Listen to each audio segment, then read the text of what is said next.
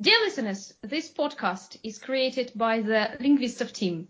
If you want to practice and improve your English in a fun and creative way, please visit our website www.linguistov.ru.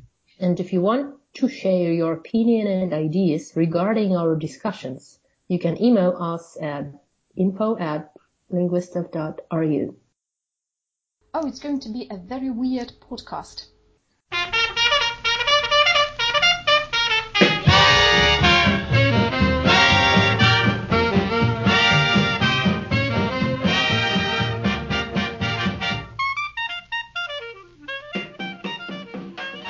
I'm adding Daniel. Mm-hmm.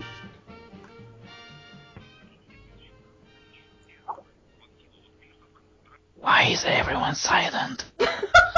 We- We are listening to the voices. Yeah, we're listening to the voices. hang on, hang on. Yeah, it's again, again the same deal. Okay, Daniel, can you hear the voices? Of course it's not. I think he's the one making this noise. It Probably. probably has a, a radio uh, Or a TV, yeah. And Yeah. Uh, I, I, I have decided to drive you crazy. Oh, you are almost, you've almost succeeded. Um. So anyway, how are you guys? I did some manual work today, as I had done yesterday and the day before yesterday. I was tasked with flattening of ground for erecting a new compartment uh, for wood, and this wood is for uh, a bathhouse. And this bathhouse is for my cleaners. Yes, uh, did I answer your question? Yes, thank you. It's just um, we're listening to the voices. I'm doing What- good. What are they saying to you? It's hard to distinguish, but two men are talking, I think, hmm Oh my. and they are speaking Russian. I'm trying to finish the portrait of uh, that little girl for my teacher. For my Oh. yeah, former teacher. And yeah, so um, and that's it. That's it. I don't really do much. Um, and you? How are you? It's uh, the weather like in Chelny. Oh, it's great. It's very hot, Marvelous. Just like I like it. Uh, here is uh, October. The summer is over. It's- It's a great motto. When it's October, the summer is over.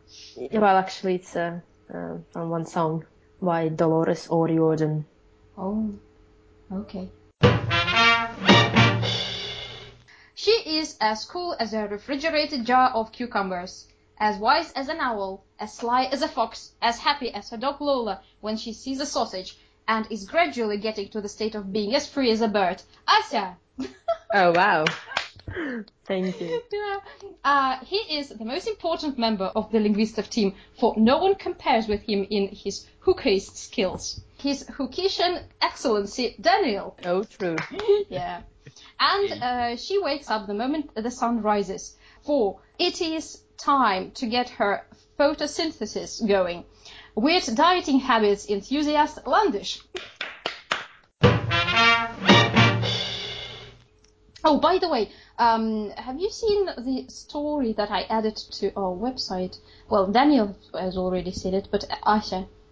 Uh, At the- Adventures of yes. I only saw the post in the group, and I already, I already liked it, but I haven't checked it yet.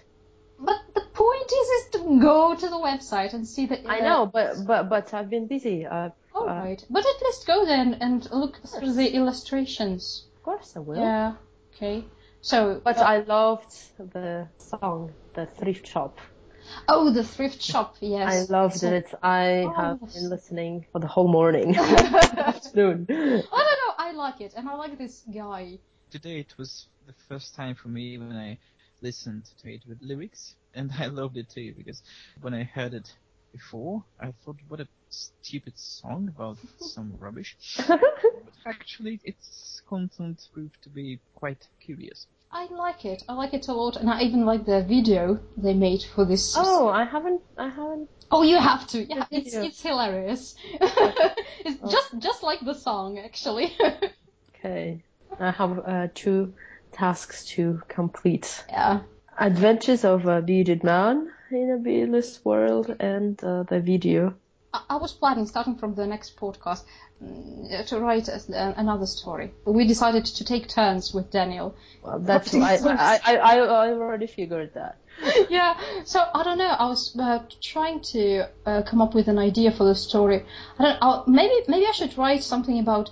Well, zombies. It's not uh, going to be very interesting Why not? Is it, why, why do you think it's not going to be interesting? because uh, everything has been said already about zombies. Well, make it uh, unusual. I can I can make a story about you and uh, I don't know, a romantic story, a love story. what do you? Oh, Between you and a zombie. me and the zombie. What if I am the zombie oh, that's an, and nobody knows about it? oh. What do you feed on? Well, use your imagination. I, I will write something for next week. So let's start with the news, yeah? Uh, Daniel, do you have any serious news? Let's make this podcast unserious. Agreed, yes. Okay. Shall we return to the good old times when we made podcasts without serious news? I have two pieces of news which are not serious. So the first one, uh, the vampire grave discovered at Polish construction site. Archaeologists in Poland. I, I, I- I wanted to take that for the previous podcast. Oh really?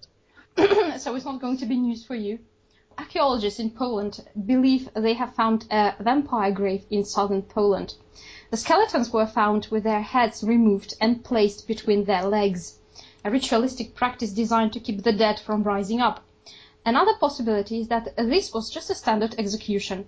The victims were hanged and simply left on the gallows until they naturally fell down.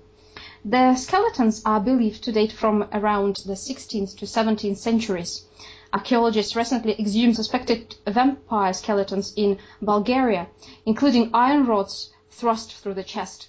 Incredibly, ritual staking can be traced as far back as 1,500 years ago. How many skeletons are there? No, it says nothing about the the quantity of the ske- uh, of the skeleton. Some skeletons, Okay. vampire skeletons. Mhm. Um, and then um, uh, archaeologists recently found a 4,000 year old grave in the Czech Republic in which the skeleton had been weighed down at the head and chest by two large stones. Uh, the people of uh, 8th century Ireland kept zombie uprising by ramming rocks into their mouths, into the mouths of the dead. And um, so, anyway, you may laugh now at it, but wait until all the corpses except uh, these ones rise from the dead, and then you'll see. Oh, Uh, was it head between legs? was Yeah. it the Was it the emo- skeleton's head? yes. Who else? Well, did they actually um, examine the head? Maybe it was someone else's. Maybe it was somebody else's head. It's a laughable fact because head between legs it describes some of the men I know. Some of the men have their brains between their legs. Okay. Is it is it a metaphor? Or Do is- they not? See, yeah, they certainly do. Yeah, it's a fact. But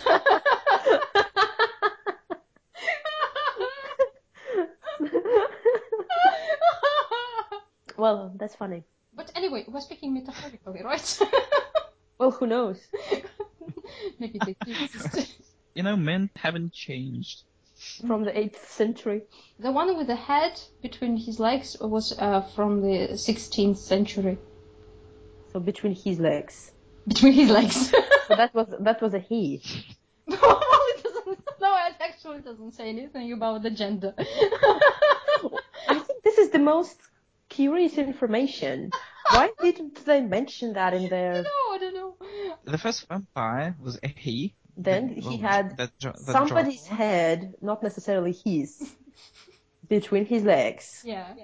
So the question is, whose head is that, and what is it doing between his legs? And uh, uh, Where is his You head? Where is his head? Yeah. Well, I guess they were um, lying in a circle, and somebody just uh, cut their heads. Maybe not in a circle, but in a line. Uh, Oh, in a maybe, line, Maybe they haven't discovered the rest. So if they were lying in a line, then the first skeleton hmm is supposed to have his head. You know, they cut their heads so they can put a head of the first person between the legs of the last person. Why would they do that? What's the point? Well, to have so that the last person has a head between his legs.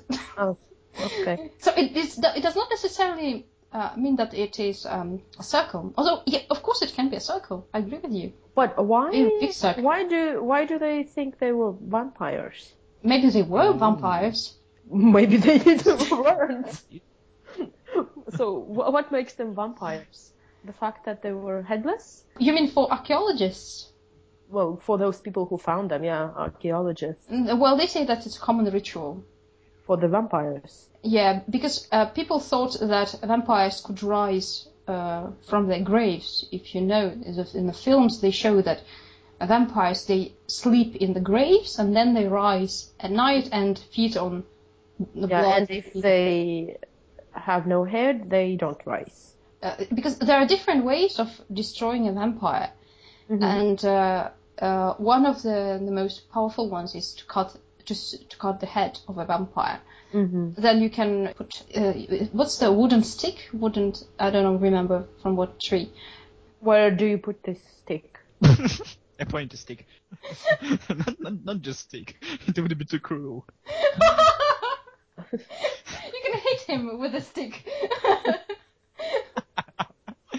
No, no, no. You, you stab him. You stab him in the chest with a stick. Oh, okay. uh, with a pointed end of a stick.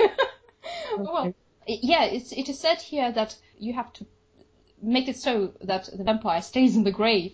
They said the Irish rammed, they put rocks into mouths of the dead. Oh. I, I guess why not beer? Why beer? there, there is a stereotype, is there not? They're crazy about But the beer. why? Why There- would, why would they? Why would they waste- beer why would they waste beer? from the dead? Just for the ritual. A vampire wakes up, he sees beer, and uh, decides, oh, it's great in this grave. Why would I rise and walk somewhere where there is no beer? Good point. even more beer? A drunken vampire is uh, not as harmful as a sober one. I agree. Yeah, but uh, why? Why not go further? Why not take drugs? Drugs, drugs. It depends on a, it depends on a drug. Drugs are not popular in, in Ireland. It is popular in um, Mexico, maybe. You never know. Mm, Yeah. Yeah, Mexican vampires are, are always high. Maybe that's why we don't really hear much about them. because they are so comfortable in their graves. Or they just party Okay. with human junkies. Yeah. Life too exciting. Enter the calming world of full-length train journey videos. The internet doesn't exactly encourage this cultivation of long attention spans. Sometimes people think that a 15 minute video in YouTube is too long. But there is a small online subculture of resistance to the attention frittering trend. The existence of scores of YouTube videos documenting entire train journeys, some many hours long, from the perspective of the driver in the cab. The videos can be, for example, 9 or 10 hours long and are available in spring, autumn and winter versions too. You can spend some pleasant work breaks watching Scandinavian scenery go by or trips from Glasgow to Fort William in Scotland, Burma or New Zealand.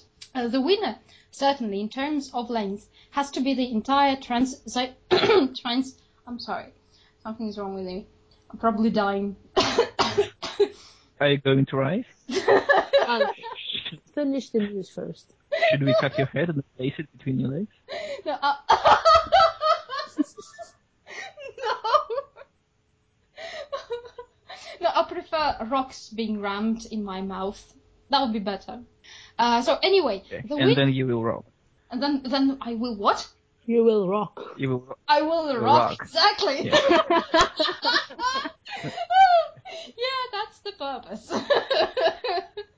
You rock.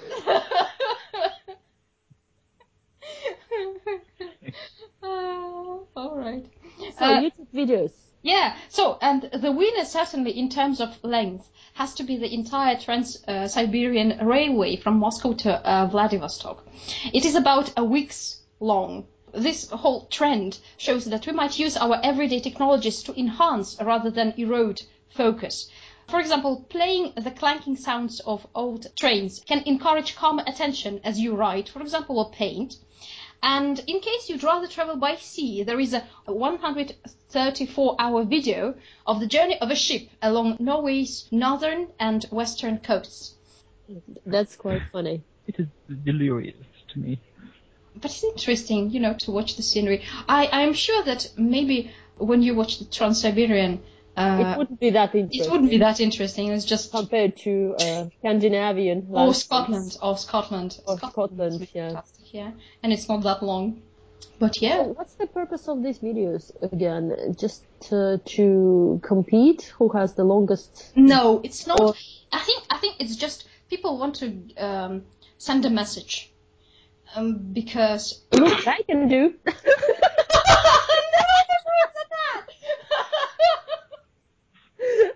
that the message? no, I don't think so. It- Look what I can do.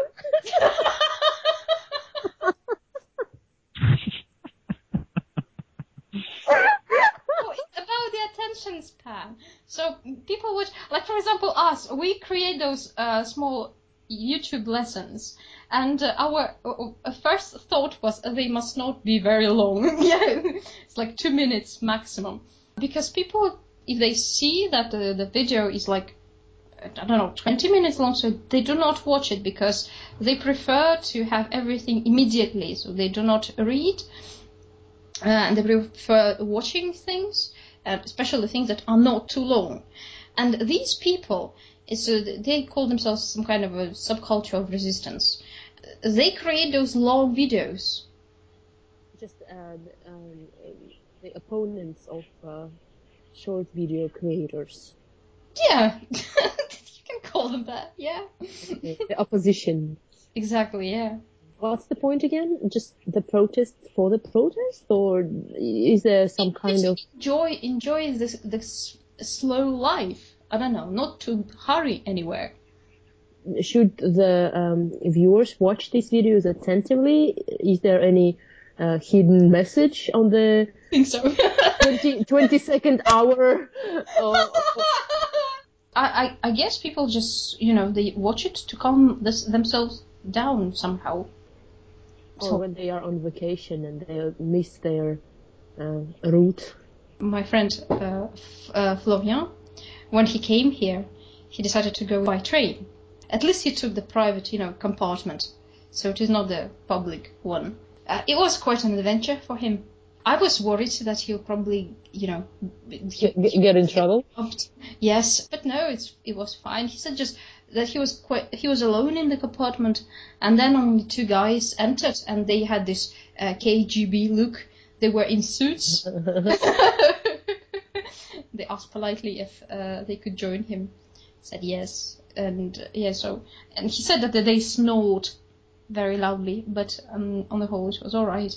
I have a friend from America who lives in Kazan hmm for about five, I think, or six years already.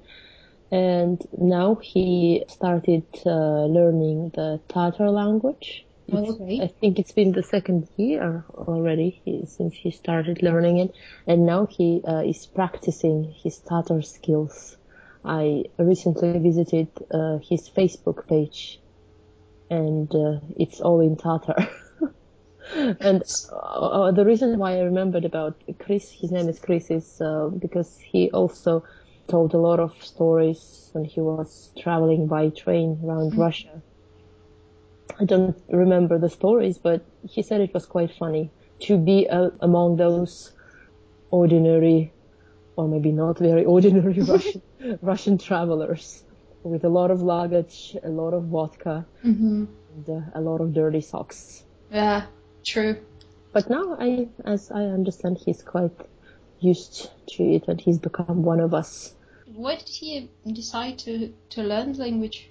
I have no clue.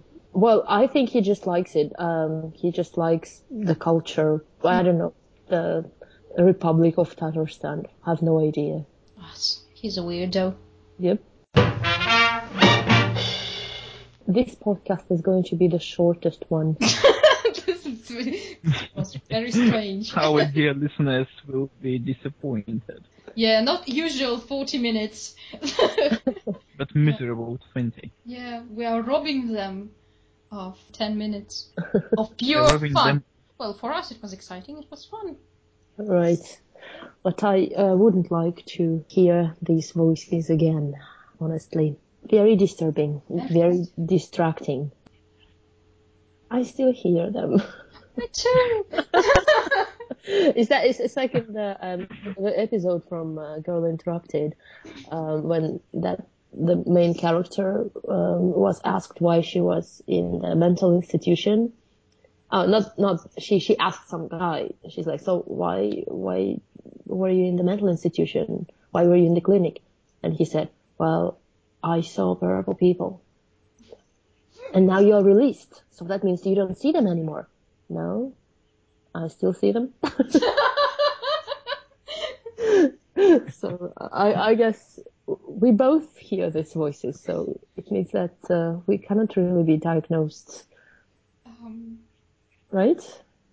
well, who knows? Should I should I not worry about my mental state? Two people can't have the same hallucination. That's that's what I'm trying to say.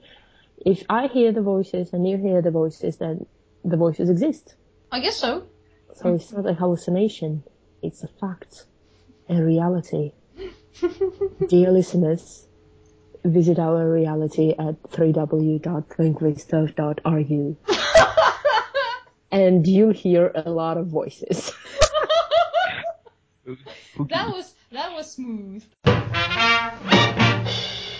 St. Petersburg is waiting for you. Thank you, voices. Thank you. Thank you. Yeah. Um, I will talk next week, right? yeah. Bye bye.